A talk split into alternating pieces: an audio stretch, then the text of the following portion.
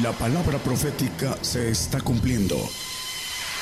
Conozca lo que Dios anuncia a su pueblo. Bienvenidos a su programa, Gigantes de la Fe. Gigantes de la Fe. Muy buenos días hermanos, Dios les bendiga a todos los que nos escuchan a través de las radios, nos ven en las televisoras. Ah, vamos a tomar un tema eh, que es el testimonio. Vamos a hablar del testimonio de nuestro Señor Jesucristo, no del testimonio personal de cada uno. Y a la luz de la palabra es importante que entendamos qué sucede con el testimonio de nuestro Señor, aquellos que lo toman y aquellos que lo rechazan. Vamos a, a ir a la luz de la palabra tomando el concepto de manera clara para que podamos ver que es algo que está escrito y queremos de tomar de manera correcta la decisión personal de tener el testimonio de nuestro Señor Jesucristo. Vamos a Juan 8, 18, el Evangelio de Juan. Yo soy el que doy testimonio de mí mismo y da testimonio de mí el que me envió el Padre.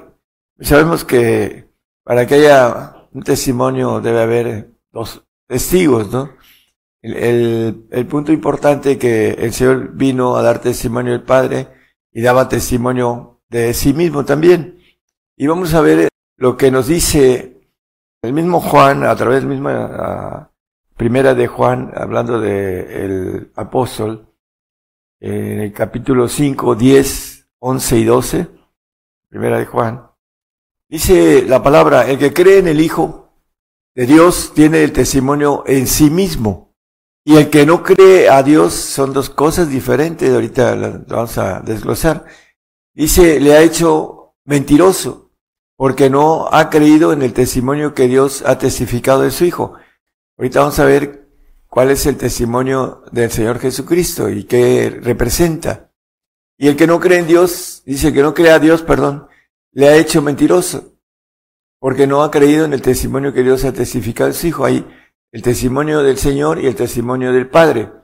Y cuando habla del Padre, habla del Espíritu de verdad, que nos maneja la palabra a través de la referencia que nos da el Espíritu que viene del Padre, el Espíritu de verdad, dice Juan, y lo podemos leer un poquito después, pero vamos a, a ir viendo estos versículos, el 11, por favor.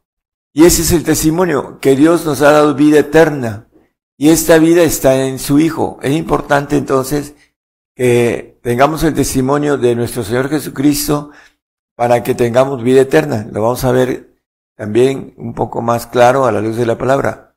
Porque dice, y esa vida está en su Hijo. El que tiene al Hijo tiene la vida. El que no tiene al Hijo de Dios no tiene la vida. Bueno, es importantísimo entonces que nosotros tengamos el testimonio del Señor Jesucristo. Vamos a verlo un poquito después. La importancia es que el testimonio de nuestro Señor Jesucristo nos da vida eterna en esas referencias que hemos estado leyendo. Y en el 19 eh, de Apocalipsis 10, capítulo 19, versículo 10, nos habla del testimonio de Jesús. Y yo me eché a sus pies para adorarle y él me dijo, mira, no lo hagas, yo soy siervo contigo y con tus hermanos que tienen el testimonio de Jesús. ¿Cuál es el testimonio de Jesús? Aquí lo dice, adora a Dios porque el testimonio de Jesús es el espíritu de la profecía. Entonces, hermanos, el apóstol Pedro nos habla en el 1.19 del segundo de Pedro que debemos estar atentos a la palabra profética, ¿no? Tenemos también la palabra profética más permanente, a la cual hacéis bien de estar atentos como a una antorcha que alumbra un lugar oscuro, hasta que el día esclarezca y el lucero de la mañana salga en vuestros corazones. El lucero de la mañana, la estrella de la mañana, como dice Apocalipsis 22, 16. El 22, 16 dice que Él es la estrella resplandeciente de la mañana. Yo Jesús dice al principio, habla de esta estrella resplandeciente de la mañana, y si volvemos al texto de Pedro 1.19, nos dice, hasta que salga el lucero de la mañana salga en vuestros corazones, el espíritu del Señor Jesús. Como dice el testimonio, el que ha creído, el Señor tiene en sí mismo el testimonio. ¿Cuál es? El Espíritu del Señor que viene a través de la antorcha que alumbra en un lugar oscuro hasta que el día esclarece y el lucero de la mañana salga de nuestros, de vuestros corazones. Entonces, hermanos, eh, el testimonio del Señor tiene que ver con el Espíritu de Jesucristo. Romanos 8.9 nos dice, eh, no estamos en la carne, mas vosotros no estáis en la carne, sino en el Espíritu. Si es que el Espíritu de Dios mora en vosotros, y si alguno no tiene el Espíritu de Cristo, el tal no es de él. Entonces, para, es importantísimo que nosotros escuchemos la profecía, podamos distinguir la que viene de Dios y la que viene del mundo, porque hay muchos falsos profetas, dice la palabra. Vamos a primera de Juan 4, 1, dice que del mundo, amados no creáis a todo espíritu, sino probad los espíritus si son de Dios, porque muchos falsos profetas son salidos del mundo. Y también nos dice el versículo 5 que estos, dice, ellos son del mundo, por eso hablan del mundo y el mundo los oye. Los falsos profetas. Los que dicen que no vendrá mal, que habrá paz, que habrá seguridad, etcétera. Ellos manejan cosas halagueñas, vamos a irlo viendo a la luz de, de la palabra. Eh, Apocalipsis 3.20 nos habla un texto muy conocido para muchos cristianos. Dice que he aquí yo soy a la puerta y llamo. Si alguno oyere mi voz y abriere la puerta, entraré a él y seré con él y él conmigo. El Espíritu del Señor, ah, si nosotros, con el libre albedrío que el Señor nos da, podemos abrirle la puerta de nuestro corazón al Señor, podemos, como dice, que Él entre y que cene con nosotros el milenio, la cena del Cordero es el milenio, el principio del reinado del Señor aquí en la tierra y después para que reinemos con Él en los cielos. Para poder entrar al reino tenemos que tener el espíritu, el testimonio de nuestro Señor Jesucristo, como lo manejó Juan, o como lo maneja ah, el texto que leímos en Juan en el capítulo 5.10. Eh, en primera de Corintios 13, 2 y 3 nos dice, eh, si tuviésemos profecía, entendiésemos todos los misterios, toda ciencia, y si tuviese toda la fe de tal manera que traspasase los montes y no tengo caridad, nada soy. El primer fruto del Señor. En el 5.22 de Gálatas dice el primer fruto caridad, más el fruto del Espíritu es caridad, es amor. Entonces, si nosotros no tenemos caridad, no tenemos el Espíritu del Señor, porque la palabra dice que Dios es amor y el que no ama no conoce a Dios porque Dios es amor. Entonces aquí el primer fruto del Señor Jesucristo, el espíritu de la profecía, el testimonio en sí mismo, dice que nosotros tenemos que tener el testimonio del Señor Jesucristo para poder ir al reino. La gente está ciscada por la profecía falsa. ¿Cómo podemos conocer que la profecía viene de parte de Dios y no del enemigo que es padre de la mentira. Vamos a, ir desglosando esto, hermano. Vamos a Isaías 30, 9 y 10. Nos habla de lo que el pueblo de Israel uh, en el tiempo del de, profeta Isaías, lo que querían, el pueblo amado, el pueblo seleccionado, el pueblo Dios llamó. Él dice que ese pueblo es rebelde, hijos mentirosos, hijos que no quisieron oír la ley de Jehová, que dicen a los videntes, no veáis, y a los profetas, no nos profeticéis lo recto. Decirnos cosas halagueñas, profetizad mentiras. Bueno, eso es lo que el pueblo de Israel quería en esos tiempos. Dicen que los ha de comprender vergüenza. Bueno, el pueblo y ahora el gentil, en el tiempo de más de 30 años que he estado ah, profetizando y en México hemos andado en todo México, recorrido eh, todas las provincias o estados, en otros lados le llaman provincias, y capitales y ciudades y pueblos, y hemos llevado la profecía y normalmente no creen en la profecía. ¿Por qué? Bueno, porque se enseña que la profecía, la escatología, se estudia en lugares, eh, escuelas, pueden ser escuelas de cualquier eh, denominación, pero de ahí salen los escatólogos o los que profetizan de manera falsamente, porque dice el apóstol Pedro que la profecía no fue traída por voluntad humana, dice. En el 1, el, el, que leímos, el 20 que sigue, el 1, 20 de segunda de Pedro, entendiendo primero esto que ninguna profecía de la escritura es de particular interpretación. Vemos un pasaje de Eliseo que le empezaron a, a burlarse del profeta de Dios y le dijeron calvo, sube calvo, y dice que la palabra que eran 200 alumnos de escatología, de falsa profecía, porque si hubiese sido del Señor, el profeta no hubiese hecho esto. Dice que les echó dos osos y mataron a 42 muchachos por haberle dicho calvo al, al profeta. Bueno, pues dice aquí 2 de Reyes 2, 23 y 24, dice, después subió de allí a Betel hablando de Eliseo, y, y subiendo por el camino salieron los muchachos de la ciudad y se burlaban de él, diciendo, calvo, sube, calvo, sube. Y mirando él atrás, viólos y maldíjolos en el nombre de Jehová, y salieron dos osos del monte y despedazaron de ellos a cuarenta y dos muchachos. Bueno, es el, el varón de Dios contra los que estudiaron o que estudiaban escatología. Dice la palabra en el que acabamos de leer, que no es por voluntad humana.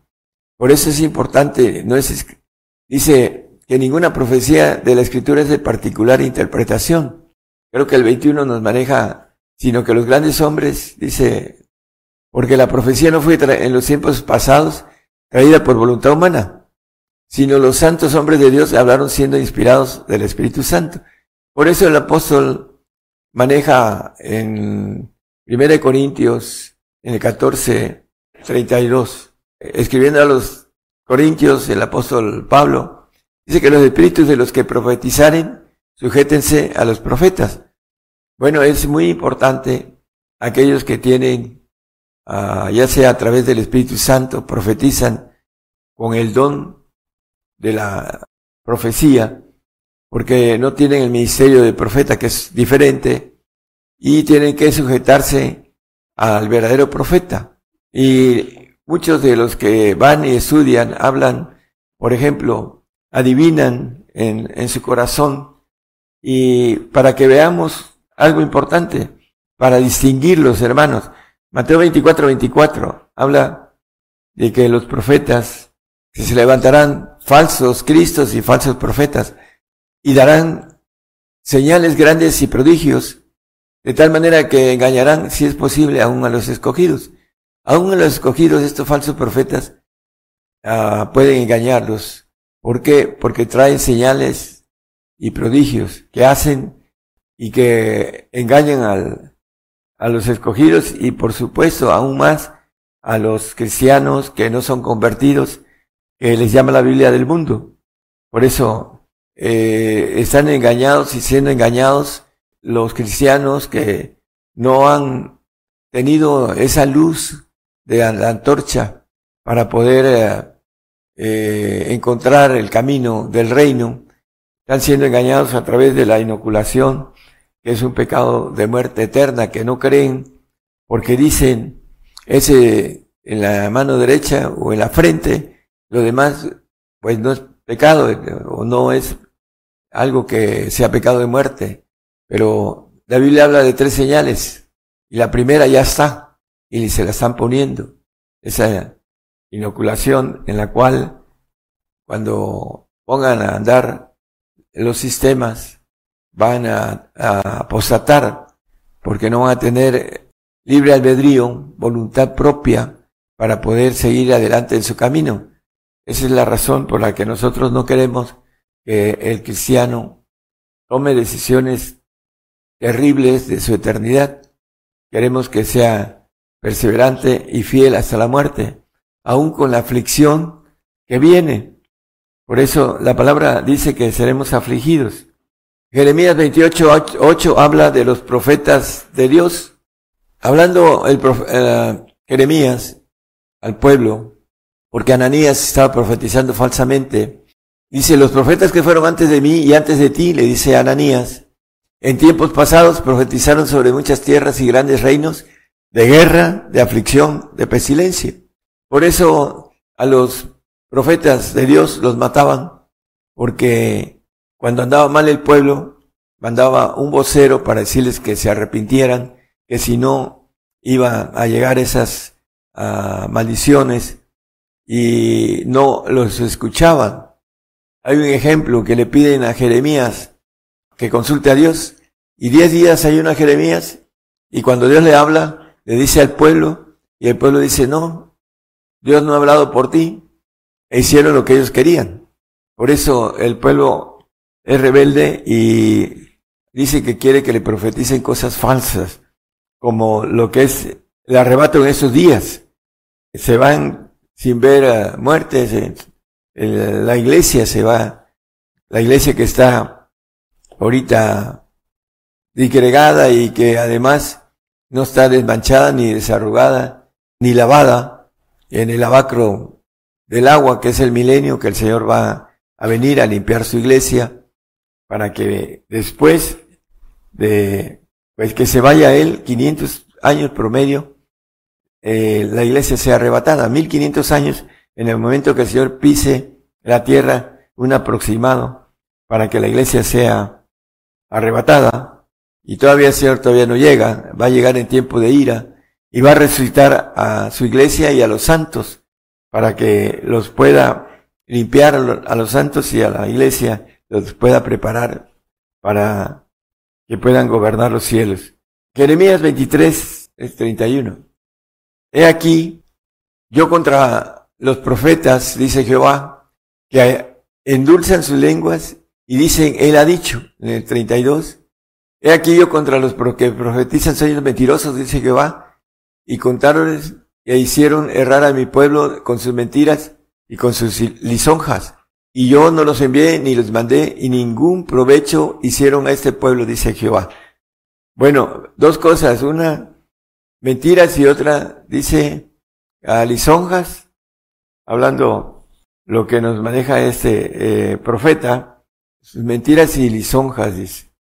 Son los que, los falsos profetas le hablan de un testimonio falso que no es el testimonio del Señor. Por eso es importante que nosotros tengamos el testimonio verdadero del Señor, para que sepamos que tenemos que ser afligidos, porque así nos lo dice la palabra, en el mundo tendréis aflicción, dice Juan a través de el apóstol Juan nos habla de la aflicción que tendremos en el mundo, en Juan 16, 33. Estas cosas os he hablado para que mí tengáis paz. En el mundo tendréis aflicción, mas confiad, yo he vencido al mundo. Dicen los falsos profetas que no viene aflicción, que no viene, que viene paz, que viene prosperidad, etcétera. Pero la palabra nos dice el Señor su palabra, dice que en el mundo tendremos aflicción, no tendremos, dice que la paz que Él nos da no es como el mundo la da. Viene el engañador de paz, el premio Nobel de paz, el anticristo, que dice que con paz eh, engañará a muchos. Por eso lo maneja el, el profeta Daniel.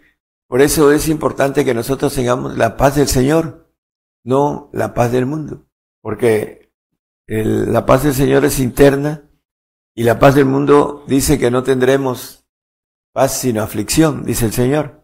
Eh, en 1 Pedro 2.20 nos dice algo que es importante para el cristiano, para que lo entienda, que la aflicción es parte de algo, de un agrado a Dios, de, de que nosotros seamos afligidos. Porque qué gloria es si pecando vosotros sois abofeteados y lo sufrís. Mas si haciendo bien sois afligidos y lo sufrís, esto ciertamente es agradable delante de Dios. Bueno, ¿por qué Dios se agrada de nuestro sufrimiento?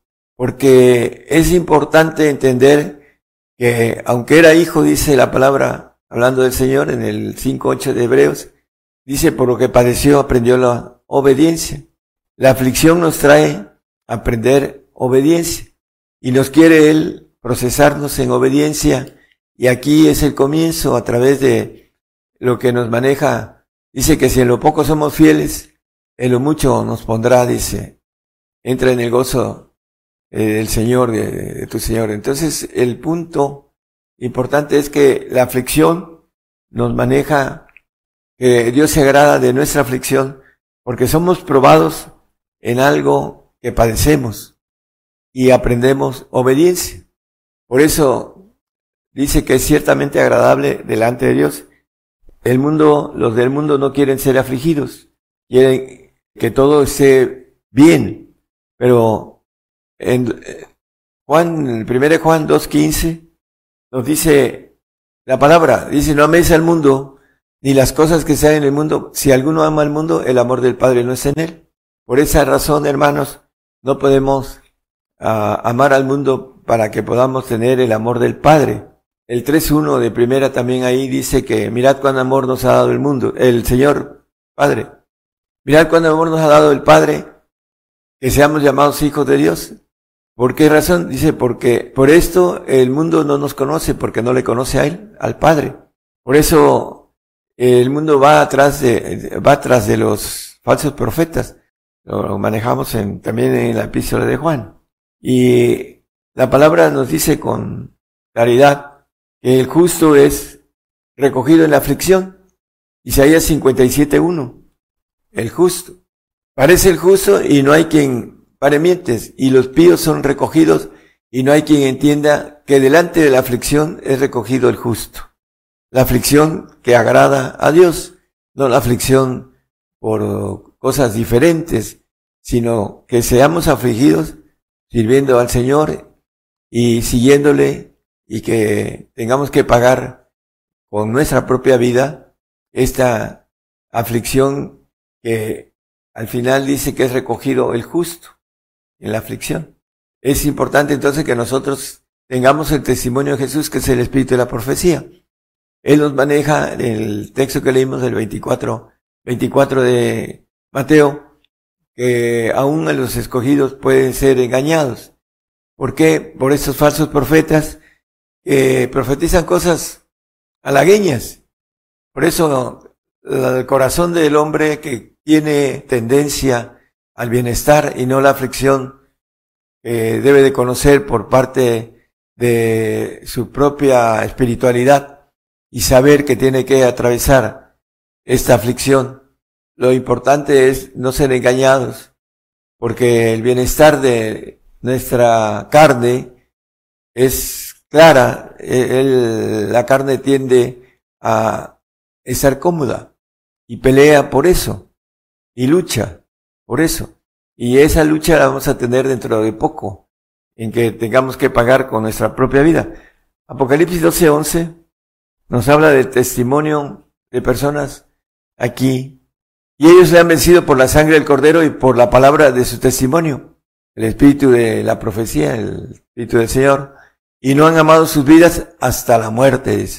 Bueno, es la aflicción y el pago que habla para ser santo mínimo, para ir al reino, el Salmo 55, juntadme a mis santos, los que hicieron pacto conmigo con sacrificio. El sacrificio tiene que ver con la santidad, eh, la aflicción tiene que ver con la santidad. Eh, Hebreos 12:10, que el Padre nos castiga para que recibamos santificación. Y aquellos a la verdad por pocos días nos castigaban como a ellos les parecía, hablando de nuestros padres terrenales. Mas este, para lo que nos es provechoso, nos castiga, nos aflige, para que recibamos su santificación. Por esa razón dice que viene por, por sangre el Señor, no solo por agua, dice primera de Juan 5, 6. Este es Jesucristo, que vino por agua y sangre, no por agua solamente, sino por agua y sangre. Y el Espíritu es el que da testimonio porque el Espíritu es la verdad. Bueno, el testimonio de nuestro Señor Jesucristo es el Espíritu de la profecía. Esa antorcha que alumbra en un lugar oscuro hasta que el día esclarece y el lucero de la mañana salen de nuestros corazones. Hablando de predicar y de santificar a otros, llevar frutos de santidad al Señor, para que podamos recibir el galardón. El Apocalipsis 11, 18 nos habla de las cosas que están por suceder, se han airado las naciones y tu vida es venida. Primero vamos a ser cercados, dice el salmista, no temeré de diez millares de pueblos que pongan cerco contra mí, dice el 3.6 de Salmos. Dice, no temeré de diez millares de pueblos que pusieren cerco contra mí. Bueno, vienen, empiezan a acercarnos, hermanos. Eh, es importante entender que no va a haber lugar donde nos podamos esconder por aquellos que quieren tomar decisiones de, esconderse. Eh, dice que el reino de los cielos se hace fuerza y los valientes lo arrebatan. Dice, y se han airado las naciones, viene primero contra nosotros. Y tu ira es venida, viene la ira para esas naciones que vienen contra nosotros. Y el tiempo de los muertos para que sean juzgados y para que des el galardón a tus siervos los profetas y a los santos y a los que temen tu nombre, a los pequeñitos y los grandes, para que destruyas a los que destruyen la tierra. Bueno, después de la ira, viene el Señor en tiempo a gobernar. Al final de su ira dice, ¿quién podrá estar delante de la ira del Cordero? Bueno, aquellos que se queden, que apostaten, que no, que sean incrédulos, que sean ateos, o que hayan pactado con el ángel caído, y van a tener que pagar algo muy grande, una eternidad en un castigo eh, va a depender de sus acciones, el castigo mayor o menor, pero va a estar terrible ese tiempo de castigo para ellos. Por eso es importante que retengamos nuestra corona, dice la palabra. Retén lo, que tienes, que nadie robe tu corona. Por eso, hermanos, nosotros luchamos porque nuestro hermano en Cristo no sea engañado y no se vaya a un castigo eterno. Porque es terrible caer en manos del Dios vivo, dice la palabra. Tenemos también cosas que nos esperan a través de ser fieles. En Primera de Corintios 2, 9, nos dice que cosa que ojo no vio, antes como está escrito, cosas que ojo no vio, ni oreja oyó, ni han subido en corazón de hombre son las que Dios ha preparado para aquellos que le aman. Bueno, no hay forma de pensar, de imaginar lo que el Señor nos tiene preparados para, para los que vamos a permanecer fieles, hermanos, hasta el final. Nos habla la Biblia de que en el 5.10 de Apocalipsis, que nos ha hecho reyes y administradores, sacerdotes, y reinaremos sobre la tierra mil años con el Señor y aproximadamente 500 años solos, practicando nuestra gobernación con el diablo suelto para que aprendamos a gobernar también con la maldad, porque no todo va a ser belleza los mil quinientos años, sino mil, mil años con el Señor nos va a enseñar a gobernar y después nos va a dejar con el diablo suelto para que gobernemos la maldad eh, en esos tiempos que esté el diablo suelto, para aprender a gobernar lo bueno y lo malo en, los, en el reino de los cielos. Daniel 7:27 nos habla de la gobernación de los cielos. Aquí lo que va a dar para los perfectos, los que alcancen a tener el testimonio del Hijo y el testimonio del Padre, dice, y que el reino y el señorío y la majestad de los reinos debajo de todo el cielo sea dado al pueblo de los santos del Altísimo, a los que tienen el testimonio del Padre, cuyo reino es reino eterno, y todos los señoríos le servirán y obedecerán.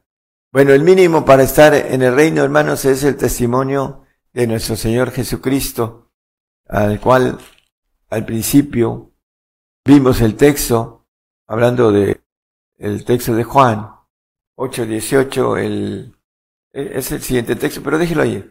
Dice, yo soy el que doy testimonio de mí mismo, dice el Señor. Y el otro, el texto uh, siguiente, en Primera de Juan 5, 10, así es. Dice, el que cree en el Hijo tiene el testimonio en sí mismo. el Espíritu de Cristo en él. ¿Por qué? Porque el testimonio de Jesucristo es el espíritu de la profecía que nos habla Apocalipsis 19:10. Dice, el testimonio de, de, Jesús es el espíritu de la profecía.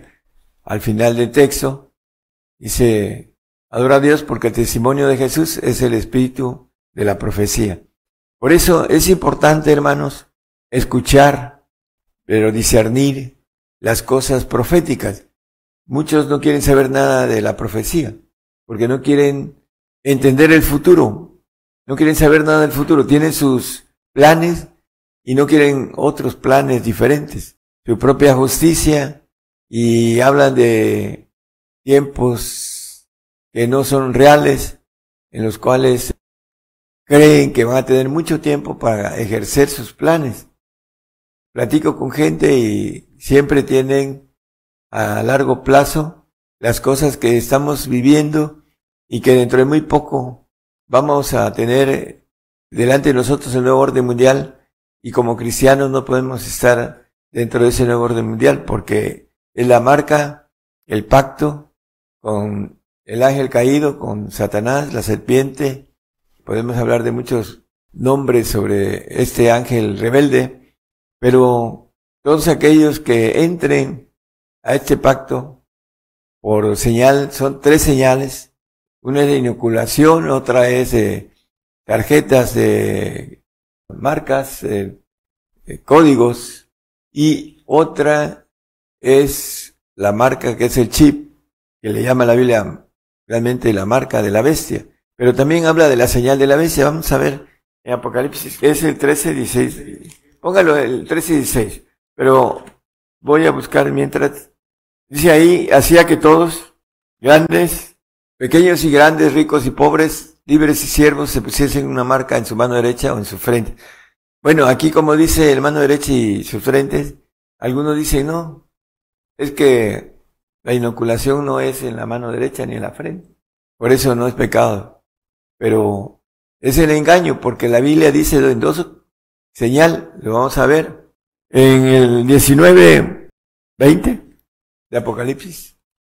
La bestia fue presa y ella, con ella el falso profeta, que había hecho las señales delante de ella, señales, con las cuales había engañado a los que tomaron la señal de la bestia, señales. Ahí nos están refiriendo con toda claridad, señales, hermanos. Y no creen que la inoculación es señal. Para muchísimos cristianos del mundo están siendo engañados. Nosotros creemos, hermanos, que aunque sean salvos, y no crean en esto, ustedes no caigan en el engaño de el diablo que anda como león rugiente viendo a quién devorar. Es muy importante la eternidad de ustedes, nuestra eternidad de personal de cada uno. Y pues nosotros tenemos que cuidar la nuestra, pero queremos que usted cuide la suya de manera personal, que no sea engañado con las señales. Aquí habla de señales del falso profeta y señal de la bestia. Y también el otro texto que no leímos, el 13-17, habla de señal. Dice que ningún pudiera comprar o vender sino el que tuviera la señal.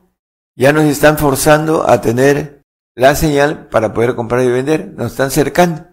Entonces, hermanos, aquí dice con toda claridad, dice que para comprar y vender tenemos que tener en el anterior, sí, ese es, la señal, dice, que ningún se pudiera comprar o vender sino el que tuviera la señal, el nombre de la bestia o el número de su nombre.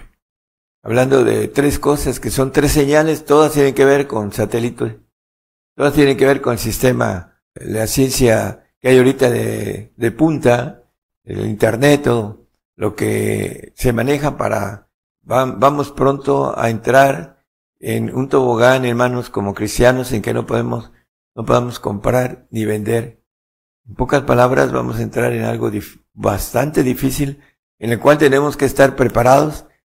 El apóstol Pedro nos dice que en el 4.1 de Primera de Pedro, pues que Cristo ha padecido por nosotros en la carne, ahí aprendió obediencia al Señor, el texto que leímos, como humano, no como Dios, Dios es, como Dios es perfecto, el Señor, no necesitaba aprender obediencia, sino que nos enseñó un camino de obediencia, ahorita lo vamos a ver. Vosotros también estáis armados del mismo pensamiento. El que ha padecido en la carne cesó del pecado, el que ha muerto ha cesado del pecado. Así lo dice Romanos 8.6, no lo ponga. Nada más el primero de Pedro es 2.21, el segundo. Para esto somos llamados, para padecer.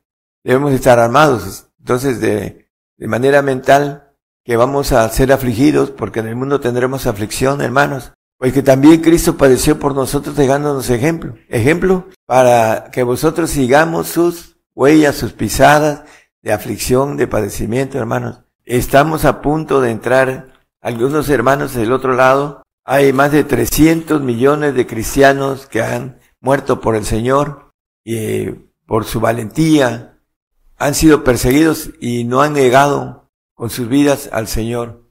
No hay otra más que, como nos maneja la palabra, ser fiel hasta la muerte, para que nos pueda recompensar, como dice el mismo texto, con esa corona de vida.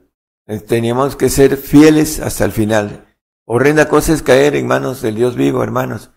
Es algo terrible. Es mejor padecer, como dice, por el Señor, porque es agradable a Dios, porque nos tiene una promesa mayor que si no vinieran estas pruebas para esta generación. Por eso Dios tiene estos planes y los permite, porque permite que nosotros podamos ah, ser fieles en tiempos de padecimiento, de aflicción, para que podamos tener algo mejor, ir al reino, no ir a un paraíso. El ladrón de la cruz estaba padeciendo por sus pecados y le dijo al Señor, acuérdate de mí cuando estuvieras en tu reino. El Señor le manejó el hoy presente divino, en el cual no hay, no hay ayer ni hay mañana. El hoy, hoy mismo estarás conmigo en el paraíso. Todavía no está en el paraíso el ladrón, pero va a estar en el paraíso después de cuando el Señor pise la tierra, un promedio de más de 1500 años, y va a ir al paraíso, va a ser juzgado por sus obras, pero su salvación la tiene porque creyó en el Señor Jesucristo. Acuérdate de mí cuando estuvieres en tu reino. Bueno, él habló del reino, pero no tenía derecho de, ir al reino, sino ir por creer a un paraíso. Entonces, hermanos, es importante que nosotros entendamos el camino al reino, que es de padecimiento. Vamos a terminar con estos textos de Tesalonicenses primera, cuatro y cinco. Creo que es primera, si no es segunda, hermano. Tanto que nosotros mismos nos gloriamos de vosotros en las iglesias de Dios, de vuestra paciencia y en todas vuestras persecuciones y tribulaciones que sufrís. Aquí habla del sufrimiento, de la aflicción. Y en el seis, en el cinco, perdón, una demostración del justo juicio de Dios para que seáis tenidos por dignos del reino de Dios. A través de la persecución, del padecimiento, de la aflicción, somos tenidos por dignos del reino de Dios por el cual al mismo, asimismo, padecéis. Entonces, hermanos, los falsos profetas le profetizan al cristiano bienestar, el arrebatamiento que nos vamos a los cielos sin padecimiento, y los planes de Dios son diferentes, que debemos de padecer porque de ser afligidos porque esto es agradable a Dios, porque somos pasados por fuego. Dice que el justo es, dice, recogido en la aflicción. Entonces, hermanos, para ser justificados, para ir al reino y para hacer justicia, necesitamos ser recogidos en aflicción. Que el Señor les dé entendimiento de todo esto y que puedan atravesar cualquier prueba, hermanos, la palabra nos dice a través del apóstol Pablo, todo lo podemos en Cristo. Todo lo puedo en Cristo que me fortalece. No hay nada que quede fuera. Todo lo podemos hacer a través del Señor, porque el Señor nos va a dar esa salida, esa fuerza, esa fortaleza. Que Dios les bendiga a todos. Por el día de hoy hemos conocido más de la palabra profética más permanente que alumbra como una antorcha en un lugar oscuro hasta que el día esclarezca y el lucero de la mañana salga en vuestros corazones. Esta ha sido una producción especial de Gigantes de la Fe.